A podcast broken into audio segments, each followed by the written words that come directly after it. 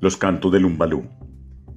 En el siglo XVII, 1608, se fugó de las murallas de Cartagena un puñado de negros, comandados por el llamado rey Viejo, y se refugiaron en la región de San Basilio de Palenque. Allí fundaron un pueblo y su propio imperio. El grupo nunca volvió a salir de allí. Resistieron y formaron un núcleo puro que se conserva aún, con casi todas sus características primitivas, sus costumbres, sus ritos y sus expresiones musicales. Lorenzo Miranda nació en Palenque y nos dice, el rito más importante que se realiza en aquel lugar es el lumbalú, ritual de los muertos. Un anciano que tiene a su cargo esta función toca el pechiche tambor de tres metros de longitud con parche de cuero de venado, anunciando la muerte del sujeto y convocando a la ceremonia, que comienza por lo regular en las horas de la noche.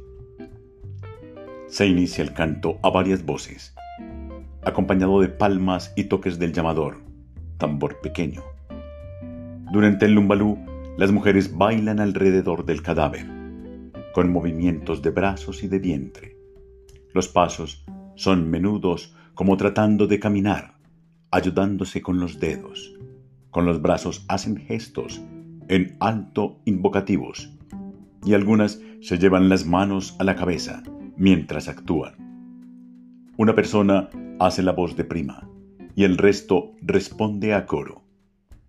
El léxico usado en estos cantos es una mezcla de fonemas africanos y palabras castellanas o provincianas. Muchos términos del dialecto han perdido su traducción y los jóvenes no lo hablan. El canto dice, por ejemplo, Chimilango, Chimilango, Yo María Lango, Ri Angola, Juan Kun Kun, me llamo yo, Juan Kun Kun, me iré llamar. Cuando sota kai ma mujer, elilelo, elilelo, chimilari angongo, chimilango ta ñangando. El mismo estribillo, voz. Y tan pa camino riambe. Fietan grande a casa mi. Fruta ta pangole y gobe a la tre de la maná. Traducción. Chimilango, entidad mítica. Misia María Lango de Angola. Juan Cuncún me llamo yo.